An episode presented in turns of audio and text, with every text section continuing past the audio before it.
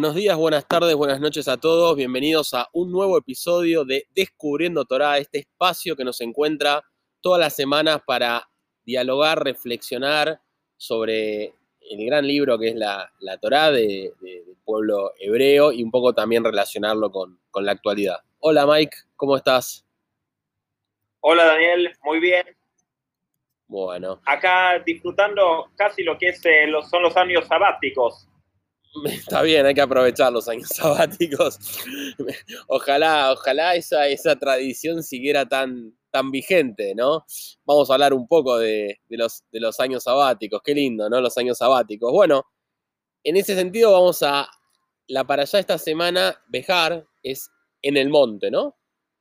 Se refiere al eh, monte Sinaí, eh, el monte en el cual Hashem le dio a Moshe ¿no? Y al pueblo judío todos los, mandamientos, ¿no? Eh, en el monte Sinaí. Eh, pero también les dijo esta frase que dice, la tierra que les daré deberá observar un periodo de descanso sabático. ¿Sí? O sea, le está hablando en futuro, de alguna manera, de la tierra de, Israel, que le va a dar al pueblo judío, como había sido prometido cuando estaban los patriarcas, eh, muchos años antes, ¿no? Eh, y entonces eh, habla de, ya introduce la, la palabra sabática. Perfecto. Solamente para comentar acá, casi todo el libro de Vayikra sucede en la fecha el primero de Nisan en el año 2449, pero acá tenemos como una excepción, parece, estas dos parashot que, que concluye y cierra el libro de Vayikra, a esto sucede en Behar, en el monte, en el monte Sinaí, por lo cual cronológicamente ahora sabemos que la Torah no respeta la cronología en sí, vamos para atrás, o sea, retrocedemos. Ahora Moshe está en el monte recibiendo estos, estas leyes, ¿no? Eh, Solamente para orientarnos en, el, en, el, en lo temporal. O sea, en el tiempo vuelve atrás a cuando eh, Moshe subió al monte y todo eso. O sea, ¿fue en ese momento esto también? Claro, esto relata lo que se recibió en el Ar Sinai, en el, en el monte Sinai, por eso se llama Behar, Está en bien. el monte. Igual yo me estoy mareando un poco, Mike, porque había otro monte, o, o siempre fue, el- o sea, no había un monte que era antes, porque el Sinaí está en Israel, entonces había otro monte que era antes de Israel, que era en el camino en el desierto. Estoy medio mareado. ¿Dónde sucedieron los eh, hechos? Está muy bien. Eh, Está muy bien. Creo que muchos están eh, mareados, eh, sobre todo los montes que hay y qué queda dónde y todo.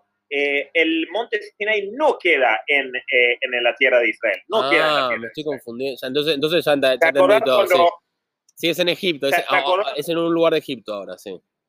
eh, en el lugar, en el desierto, en realidad, Sí. de hecho, creo que hoy en día hay un monasterio ahí en, en el, eh, en la montaña que, que se cree que es la montaña de Sinai. Es un monte no tan alto, eso también lo estudiamos, que es no tan alto sí, por, por la humildad y eso, pero no queda en, en Israel. Lo que sí queda en Israel un monte muy frecuentemente eh, mencionado y muy importante, es el Ar HaMoriah, el monte Moriah, el monte donde está el templo. Sí, que hay un cementerio ahí en ese monte, ¿no? ¿Es ese? Ti- Tiene, en Eh, español, no, no, en español tiene otro nombre. No, ahora, No, ahora hay hay uno donde está el cótel, sí, está- eso ya sé. Ahí donde- sí, Pero hay- hay el- el hay otro que está al lado ahí, que se ve desde ahí, que es el más famoso de todos. ¿Cómo se llama ese monte? Ah, eh, ah, el de los Monte olivos, el Olivos. monte de los olivos. El monte Sí. de los olivos, está Sí, bien. sí. Me confundí con ese. Bueno, pero es muy, muy, muy buena igual la pregunta porque yo creo que hay un montón de gente que por ahí creen que el, el monte Sinaí seguramente es, es en Israel. De hecho, en las guerras de, en el Medio Oriente, algunos tienen que se vayan a expandirse en el, en el desierto de Sinaí. Y eso algunos mencionan y dicen, sí, pero el, el monte Sinaí sería bueno tenerlo, como que sería bueno. No, no es parte de la tierra de Israel. Está bien, pero está en el desierto de Sinaí. O sea, en una época Israel conquistó ese desierto, por ahí, ahí estaba, ahí sí estaba- estuvo el monte durante un Hubo- tiempo, hubo ¿no? Me- medio polémico, pero pues. ¿sí? Sí, exactamente, sí, sí, sí. Eh, pero para aclarar, es, es el lugar donde llegaron 50 días de la partida, de la salida de, de Egipto, llegaron al monte Sinaí, que en nuestro calendario ahora es lo que ahora viene en Shavuot, que falta poco. ¿Cómo me, perdí la última parte? ¿Qué tiene que ver con.? Ah, bueno, sí, Shavuot cuando nos dieron la. Cuando nos dieron la, la Torah, también. Cuando Dios le dio la Torah en esta fecha también. Sí, es decir, donde estamos ahora, en nuestra, en nuestra perashat, esta perashat Behar, en el monte, es Moshe recibió los diez mandamientos y después Moshe está en el monte, ahí arriba, o como decimos eh, de chiste, descargando información de la nube, o sea, ahí arriba, y, y, ahí recibe estas leyes y eso es lo que se relata en esta para allá. Bueno. Estas leyes que, sí. Ahora, vamos, vamos, al año sabático, Mike, es lo que me importa. Eh, acá dice que la tierra, la tierra, o sea, estábamos en una sociedad eh, agrícola, ¿no? Obviamente. Decía que, que, que la tierra eh, tenía que trabajar seis años, que o sea que durante seis años la podías sembrar, podías podar los viñedos, podías sembrar, cosechar, y hay un año que es el séptimo que tiene que ser consagrado a Shem, que solo podés comer para eh, comer, ¿no? O sea, podés sacar para comer vos y es, es interesante porque se transforma en un bien público. Cualquiera puede agarrar de ahí para comer no para comercializar, ¿no? Si todos estuvieran en un año sabático, de alguna manera no habría comida. Entonces, por lo menos para comer cada uno puede agarrar, pero no para comercializar, ¿no? La palabra sabático tiene que ver con la liberación, ¿no? Entonces habla un poco de la liberación de la tierra, liberación de las deudas, ¿no? Como vamos a ver. Y de alguna manera también es como que tira el mensaje de, de que la tierra no es nuestra, ¿no? Sino que es de Dios, que la creó y que nosotros somos como inquilinos en la Tierra, de alguna, de alguna manera, ¿sí? Eh, hace un paralelismo también de las eras eh, y habla de los 6.000 años de existencia de la Tierra y que después va a haber mil años de que va a ser una era mesiánica, entiendo por qué dice que va venir el Mesías. A mí me genera media polémica porque por ahí lo decían, no sé si siempre dijeron que eran 6.000 o en una época decían que eran 600, como en 600 no sucedió, después pasaron a 6.000 o primero decían que eran 60. Pero bueno, justo 6.000 me llama la atención porque estamos en el año 5.900... 5.781. Ah, perdón, 5.781. Nos falta tanto. O sea, bueno, no lo vamos a ver nosotros, pero, pero nos faltan tantos años. Si hacemos el, famoso cálculo, es, un cálculo que se puede hacer, ¿no? Convirtiendo eh, un periodo de 6.000 años en 24 horas. ¿Se entiende? Se puede hacer ese cálculo. Y si es así, estamos, por así decir, en los últimos minutos antes de. ¿Sí? O sea, 781 no es tan cerca, o sea, falta, eh, falta más que 100 años, por así decir, al año 6000, pero si vemos en proporción de cuánto es, es como que casi entrando. Bueno, lo que sí, Mike, y, y es bastante polémico, porque es como que un año nadie va a trabajar, básicamente. Es, Tipo, es como la pandemia, es como la cuarentena. O sea, no es, tan distinto. O sea, podría haber un caos total. O sea, como pasó acá, ¿no? Nadie trabaja, o sea, un año nadie puede trabajar. O sea, acá es por algo, se supone, divino. Nosotros, lamentablemente, por una pandemia que hay en el mundo. Pero tenía que haber mucha confianza en Dios para que todos dejen de trabajar un año, ¿no? O sea, tiene que, ese como que, ¿por qué vamos a dejar de trabajar? Decir que vamos a seguir ganando plata, o no sé, o sea, no vamos a morir todos si no trabajamos un año, un año bastante tiempo, digo, no es que es un mes de vacaciones, es un año, ¿no? Absolutamente. Vamos a, se puede compararlo con dos estados, ¿no? Dos estados.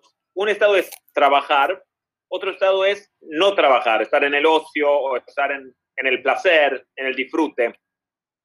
Entonces, pues, de alguna manera, moverse, trabajar, es expresión de una carencia, porque si yo me muevo es porque no estoy totalmente en placer en donde estoy. Sí, uno puede disfrutar lo que uno hace también, pero surge de un deseo, el deseo de estar mejor. Por eso voy hacia eso, ¿no? Y el otro polo es el deseo, el, placer, el, disfrutar. Entonces acá están obligándonos a tener placer y de no tener deseo, ¿se entiende? Sí, sí, una, sí, Está claro, como una contradicción. Está bueno lo que decir deseo y placer, que no es lo mismo. Está está bueno. y acá podemos también ver que, que esto de estos, de estos es como cíclico, ¿no? Es como que siempre hay seis pasos de deseo donde uno sí trabaja y sí mejora sus condiciones y posiciones, eh, etc. Y después siempre hay como un séptimo eh, paso, un séptimo estado final, que es prohibido hacer eso para tener placer, o sea, nos obliga a tener placer. Ahora podemos imaginarnos dos tipos de individuos, ¿sí? Un individuo es más orientado hacia tener más placer, o sea, le gusta no moverse, le gusta estar muy tranquilo.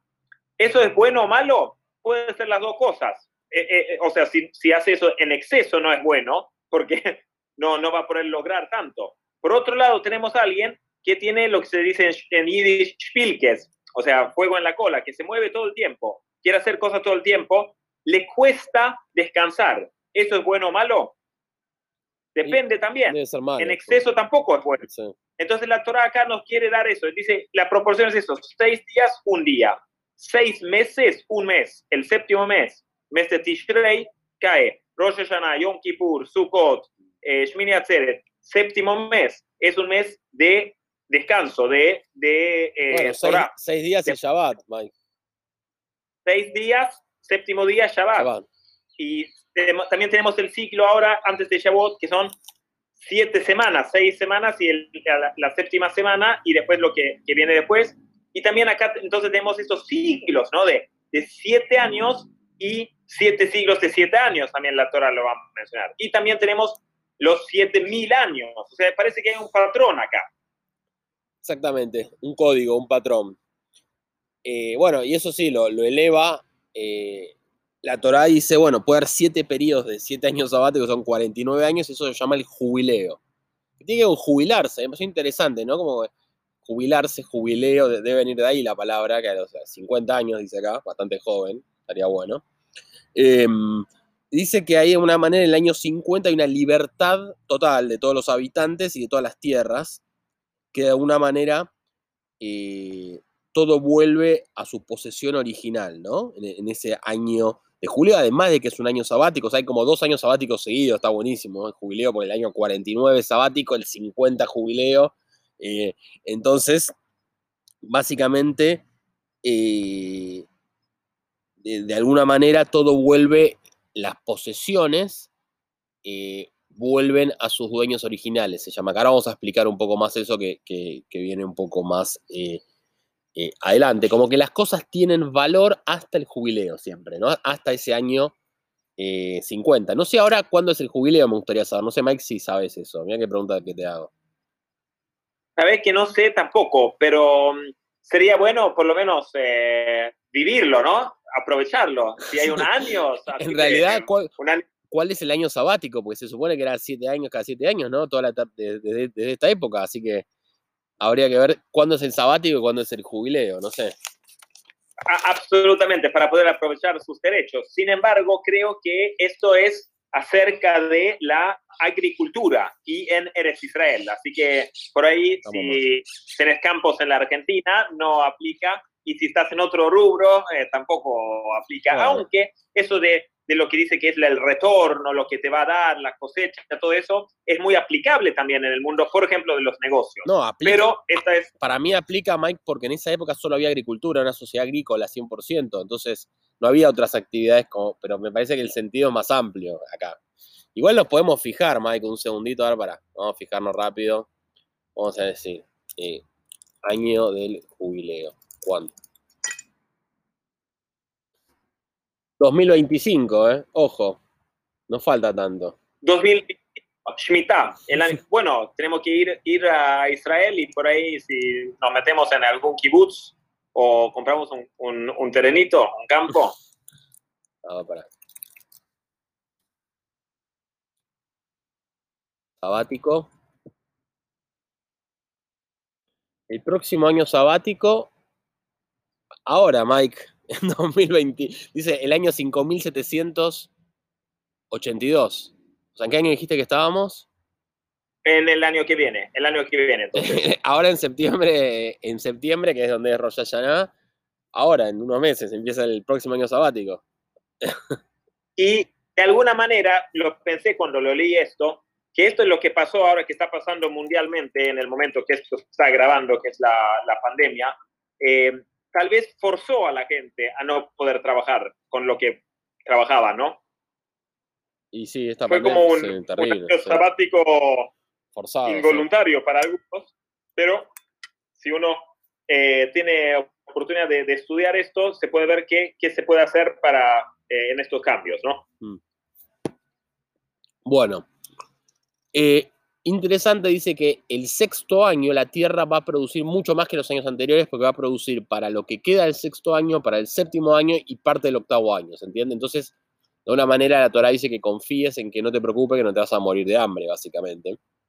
Y dice que la Tierra no puede, esto, esto es muy, muy interesante, dice que la Tierra no puede venderse a perpetuidad porque es de Dios.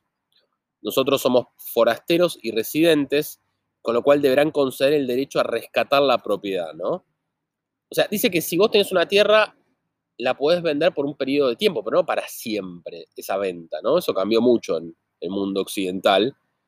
Eh, pero el derecho a la tierra, de alguna manera, dice que eh, es de las tribus originales, ¿no? O sea, como que cuando llegaron a, a Israel, eh, básicamente eh, se dividió la, tierra entre las distintas eh, tribus, ¿no? O sea, el que estaba, el, ¿cómo era el continuador de, de Moshe, Moshe Yeshua, ¿no?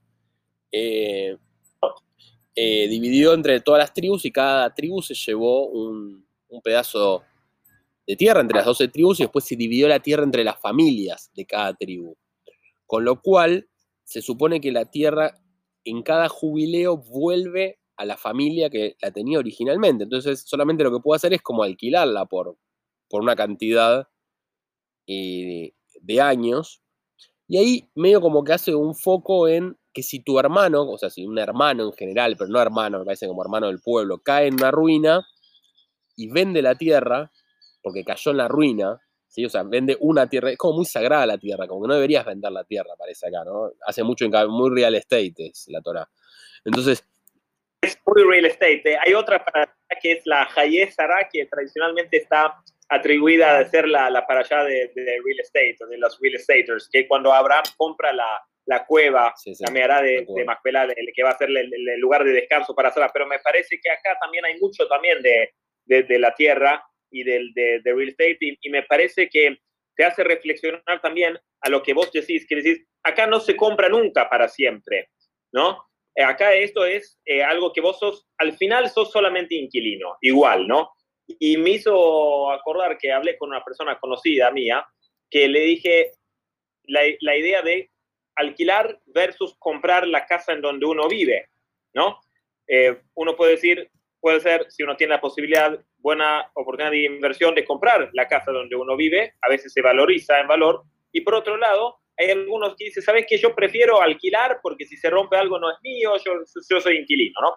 Y la persona con quien hablaba eh, era, siempre quería ser inquilino. Y le dije, sí, pero lo que pasa es que eh, si querés, si querés, si el dueño viene y tenés que mudarte sin querer, ¿sabes lo que me respondió? Dijo, en la vida somos todos igual inquilinos. Es decir, vos podés haber comprado una casa y te puede pasar algo también, te puede, te puede superar algo también, sos siempre inquilino y me hizo pensar a esto lo que dice en esta, en esta para allá, como que no es nuestro la tierra, somos solamente invitados. Exactamente. Bueno, pero si hay una, si alguien cae en la ruina y se ve que para vender una casa tenés que caer en la ruina, si no, no vendés un terreno, dice acá. Si un hermano cae en la ruina y la vende, después puede venir un familiar y tiene derecho a rescatar la tierra, quiere decir que se la devuelvan. ¿Cuánto tiene que pagar? Hace una cuenta matemática muy interesante. Dice, si el tipo, por ejemplo, eh, pagó, em, eh, no sé, 50 eh, pesos, ¿sí?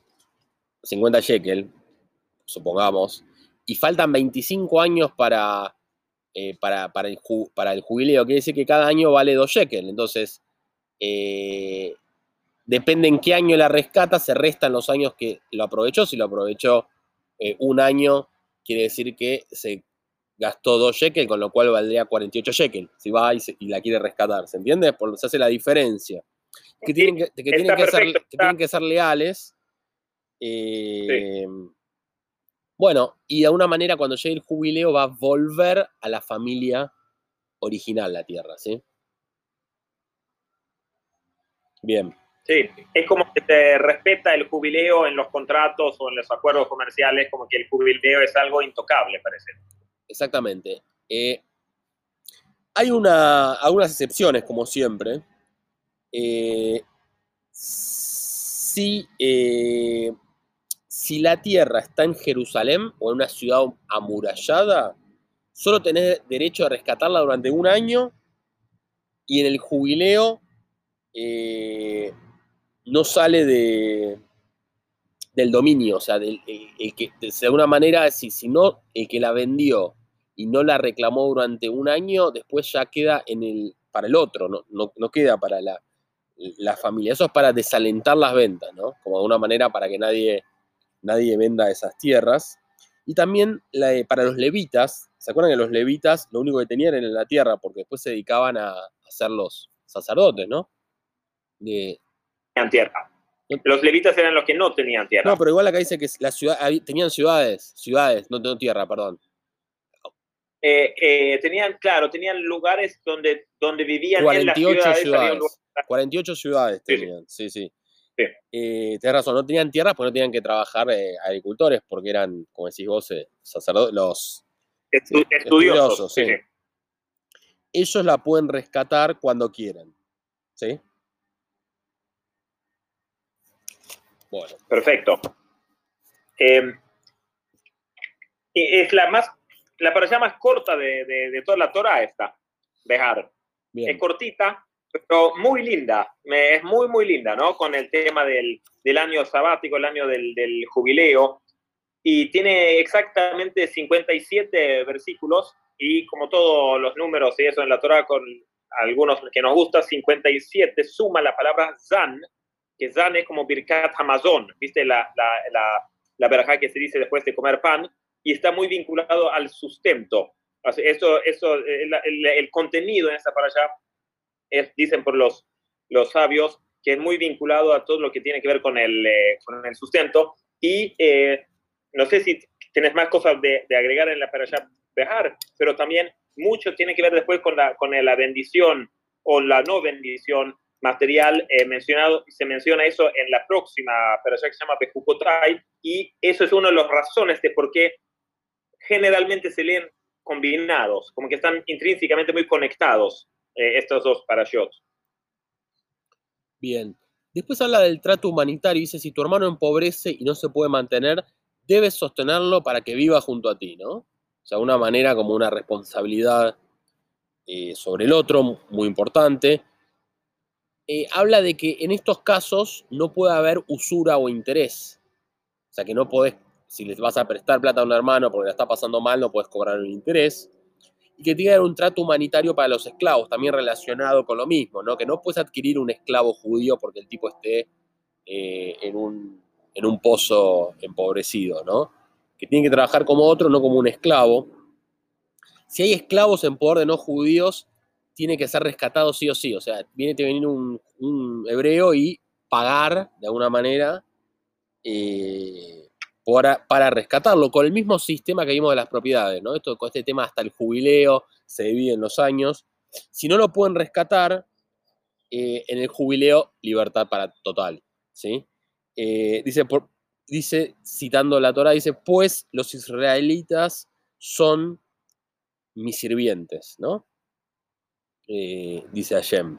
Podemos eh, conectar con algo muy interesante, es decir, no pueden ser esclavos de otros tanto tiempo. A ver, si alguien fue insolvente o tal vez incluso cometió un crimen, robó algo y su castigo iba a ser trabajar como esclavo, primero, como dices, no se puede tratarlo, digamos, muy duro. Tiene que ser como un empleado, como cualquiera, con sus condiciones dignas mucha justicia social parece que había en la Torah eh, eh, comparado con tal vez otras condiciones en esta época, ¿no? Eh, parecía que había un buen trato dentro de todo, debería haberlo. Y después se conecta esto con la Parashá Mishpatim, que nosotros estudiamos, que es la que sigue después de la Parashá Yitro en el libro Shemot, en el segundo libro de la, la Torah. Y ahí lo primero que, que Hashem ordena, de, de qué se habla en estos Mishpatim, que son las leyes civiles, las leyes entendibles, con la lógica, dice el trato del esclavo hebreo. O sea, ¿cómo se debe tratar a un esclavo hebreo? Uno puede ser sorprendido, pensar después de un, eh, un evento tan magnífico como la entrega de la Torá, empieza a hablar de esa ley como parece de una ley de un sindicato, ¿no? Como que qué derechos eh, tiene, pero se, se, menciona directo. Y acá también, como decís vos, se vuelve a, a, hacer hincapié en eso del, del buen trato de, y luego de la, la, liberación sí o sí, es decir, nada de esclavitudes para siempre. Y después dice, ¿por qué? Porque yo soy, vos sos esclavo mío, yo soy tu amo, dice Hashem. Yo soy el Melech Haolam, yo soy el, el, dueño de, de, la tierra, del, del mundo. Y, y, y, su esclavitud está direccionado hacia mis propósitos. Bien. Sí, hace una. Ahí es interesante porque Hashem a veces llama al pueblo como sirvientes, como decís vos recién, o a veces como hijos, ¿no? Es como es, ahí está esa doble nominación, ¿no? Como sirviente más de servir, de cumplir, de hacerle caso, y después hijos más en relación al amor, ¿no? El amor que tiene eh, un hijo a un padre, ¿no? El amor del alma, de alguna manera. Amor y placer, lo otro es más el deber, ¿no? Como esta dualidad en la relación eh, en la cual, de alguna manera, ser sirviente es, es, un poco más fuerte porque se despeja de la, eh, se, se, despega de la voluntad, de alguna manera, de, ¿no? De, de, de, la persona. O sea, es como que hace algo aunque no está de acuerdo o no sabe por qué. Eh, Absolutamente. Eh, y bueno, después al final de esta para allá, como siempre, vuelve a que no se hagan ídolos, ¿no? Y hay como una secuencia en toda la para allá, ¿no? De que, de que empieza dice, bueno, eh, los, los, siete del año sabático, que si no cumplís el año sabático, después de alguna manera podés caer eh, en la ruina. Si caes en la ruina, tu hermano te tiene que ayudar. Si igual seguís mal, eh, podés caer como un esclavo. Eh, y bueno, así de una manera muestra como un poco la, como un, un sentido negativo en ese sentido, ¿no? De si no cumplís con, con eso. Eh, sí. Y bueno, y, y, hablaba bastante, o sea, es como que es una para allá que habla bastante de cumplir los mandamientos, eh, sin entender a veces por qué, con una fe y confianza que de alguna manera sirvieron también para la supervivencia de, de, del pueblo judío, ¿no? O sea, de, de alguna manera. Sí, tal vez esto de, tener que dejar, como vos dices, un año entero, está bien, en, por ejemplo, en Shabbat, en la semana, no trabajar un día, está bien, es un día, pero un año dejar ahí sin estar, y una de las enseñanzas, dice, de este mensaje es que ver que la tierra y todo eso funciona igual. Por lo cual, dice, vos lo trabajás, pero no depende de vos. Al final, eh, se, se, está haciendo y, y, el mundo puede vivir también sin vos, se, se, está, se está haciendo igual. Y eso uno tiene que entrenarse y posiblemente es bueno para saber soltar cosas. Bien, está bueno. Creer que no todo depende de mí, no tengo que intervenir en cada cosa, ¿no? Está bueno. Bueno, ¿algo más, Mike, de esta? Me parece que seguimos en la misma grabación. Eh, vamos a, la siguiente para allá, ya que hoy tenemos dos para eh, la, de mis decretos de Jucotay. ¿Qué, ¿Qué opinas? Me parece genial, buenísimo. Bueno, en la siguiente para allá, la, número 33, que se llama Bejucotay, que es en mis decretos, eh, de alguna manera eh, habla de de cumplir, ¿no? De un poco de la recompensa por eh, obedecer a los mandamientos. Dice, de una manera dice, si cumplen, va a haber lluvia, va a haber cosecha y frutos, va a haber abundancia, los enemigos caerán a usted, a, eh, ante ustedes, va a haber fertilidad, paz, crecimiento, eh, y ustedes serán mi pueblo. ¿no? Hay como una, una cadena impresionante de, de, de, em, cosas buenas ¿no? que suceden, cuando dice cumplir, o sea, yo estoy diciendo cumplir, pero la, usa una frase bastante particular que dice, si ustedes caminan en mis decretos, caminan y observan mis sí. mandamientos, ¿no? Interesante, Mike, ¿qué opinas de eso? Eh, es muy relevante lo que tocas. Dice teleju, teleju, teleju viene de la palabra la lejet. La lejet significa caminar, ¿sí? Y, y im significa acá condicional, ¿sí? Dice, en, el caso de que ustedes caminan en mis decretos, decreto es hok, hok, mis decretos, en mis decretos, entonces la, la palabra la leje, que caminar, también se vincula con la palabra halajá, halajá que es las leyes. Las leyes, sí. es el camino, ¿ok? Entonces también las leyes en sí, o los mitzvot, se pueden dividir en tres famosos. Hukim, que son este, Bejukotai, decretos, que era la cualidad de estos, no lo podemos entender con la lógica. Por eso, como vos decís, cumplir. Porque es como cumplir, obedecer es como algo que no entiendo, solamente, eh, solamente obedezco. En cambio, por ejemplo, Mishpatim, que es la otra, otra categoría, son las leyes que uno entiende con nuestra lógica. ¿Sí? Y después está el tercer, que es Edut. Edut es testimonio, ¿sí? Por ejemplo, de la creación del mundo hablamos muchas veces de esto. Esas son las tres categorías. Esta para allá, entonces, se vincula con los hukim, los decretos, lo que no se entiende. Ahora, cualquier principio, cuando no se entiende, puede llegar luego a entenderse cuando se aplica. Bien. ¿Se entiende? Sí, sí, está claro. Está claro. Eh, ¿sí? Cuando, lo haces, cuando lo haces, lo empezás a entender, porque empezás a sentir algo, te das cuenta de algo que no te das cuenta, sí.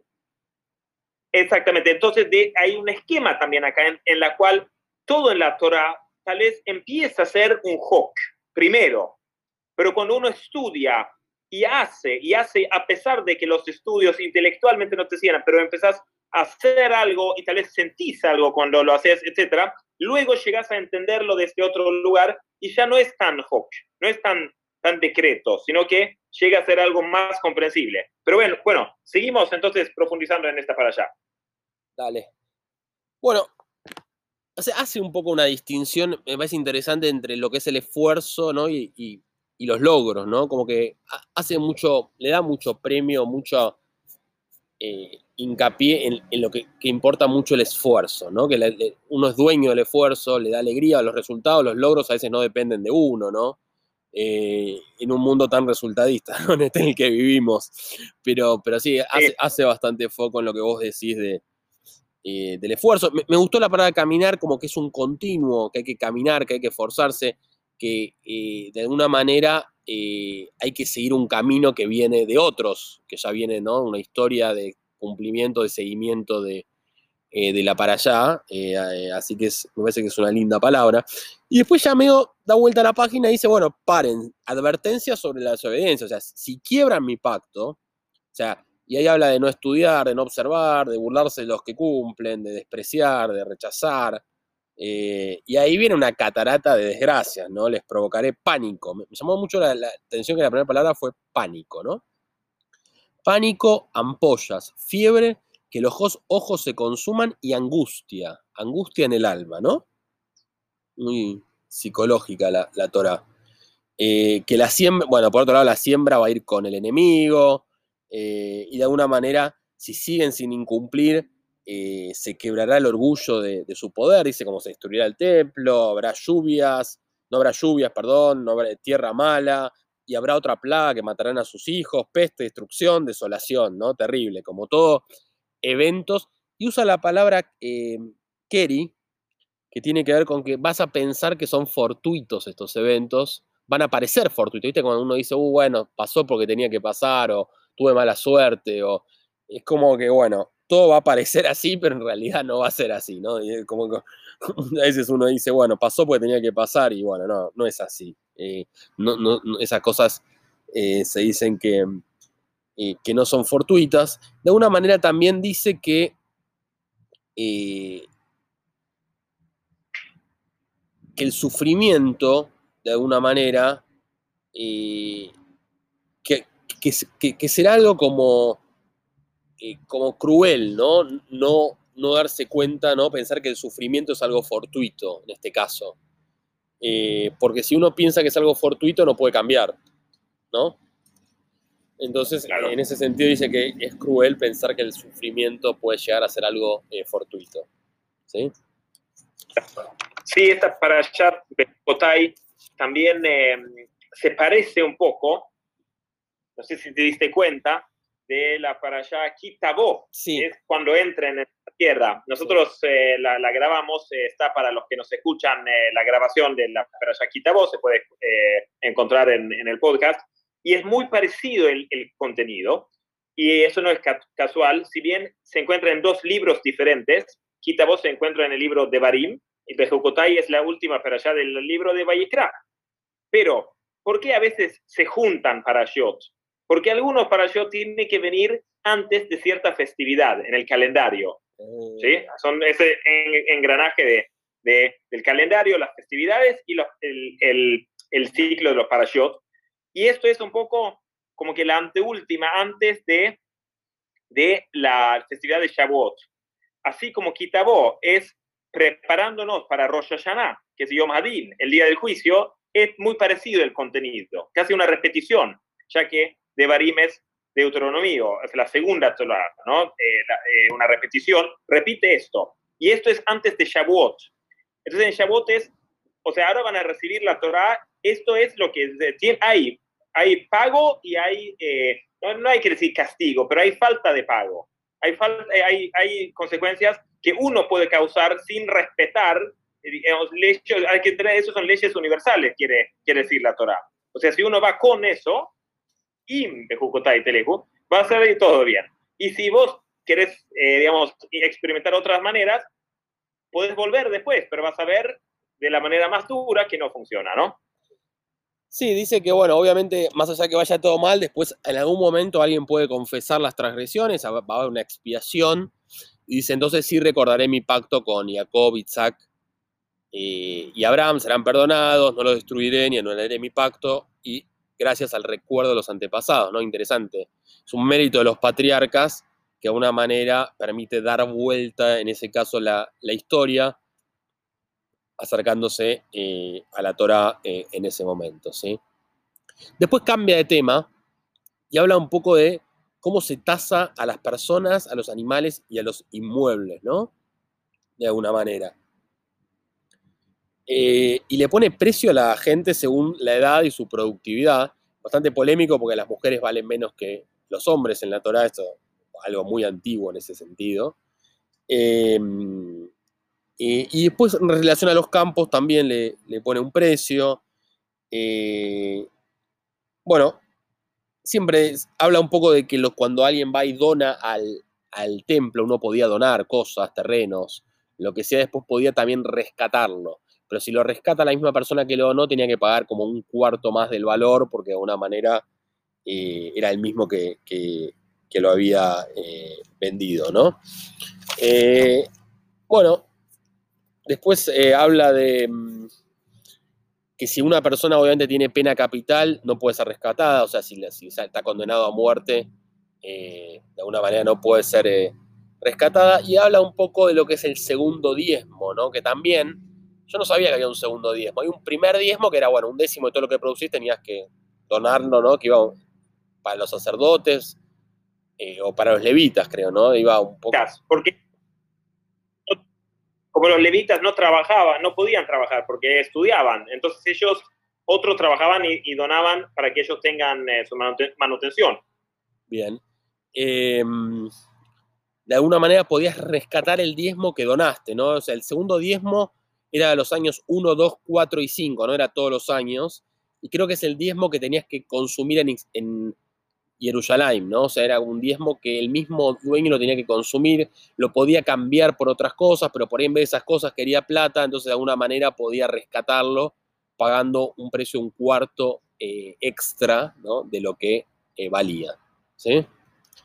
Eh, bueno, con eso termina, ¿no? Mike, no sé, está esta, segunda para allá, pero que fue unida claramente eh, a, la anterior, me parece interesante. Creo que se puso más dinámico este libro al final, ¿no? Había empezado como muy reglamentario de los sacerdotes, cómo tienen que vestirse, eh, cómo tiene que ser eh, arquitectónicamente, era un manual de instrucciones, cómo construir el tabernáculo, después cómo funcionaba, Después pasamos por, bueno, un montón de normas de qué comer, qué no comer, cómo comer, los animales, todas las ofrendas, todos los asados, las sangriento, todo.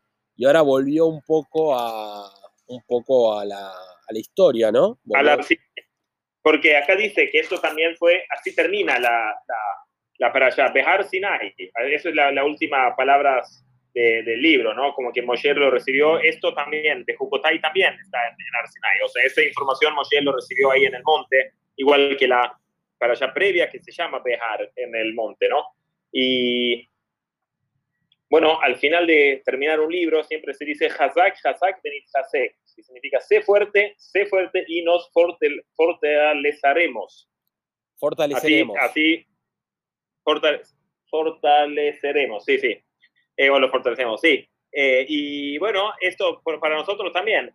Eh, la verdad que antes de empezarlo pensamos que esto tal vez es el libro tal vez menos famoso, no tan fácil como los otros como los otros eh, libros que, que, leímos hasta ahora, pero la verdad que, bueno, tuvimos varios dobles, varios parashots este año que, que, se, que se juntaron, y a su vez es el más corto, pero me parece que fue muy interesante y lindo eh, tener la oportunidad de, de, estudiarlo más en profundidad. Muy, muy interesante, me, me, gustó mucho este tercer libro que termina, entonces acá terminamos el, el libro eh, Levítico, eh, y ahora empezamos con eh, Bamidbar, ¿no? El, eh, ¿Qué sé? Números. Números. Sí, números, eh, que sucede en, en eh, números significa números, porque es un censo que sucede ahí en el inicio del libro, que vamos a leer la semana que viene, pero eh, Bamidbar significa en el desierto. B, o sea, la B antes es en, ¿no? Como Kotai, en mis decretos, o B Midbar, en el desierto. Pero no habíamos, Entonces, no habíamos salido ya del desierto, seguimos en el desierto, Mike. Excelente pregunta. ¿Por qué la parasha y todo el libro se va a llamar en el desierto si ya estamos en el desierto? Pero eso, para eso, seguimos. Escuchanos el próximo episodio. el próximo capítulo, me encantó. Bueno, muchas gracias a todos por escucharnos desde todos lados. Como saben, nos pueden eh, seguir en Twitter, que les avisamos cada vez que subimos un nuevo capítulo, de, arroba descubrir Torah, o si no, nos pueden escribir a descubriendo Torah arroba gmail.com. Shabbat Shalom para todos, que tengan un buen fin de semana.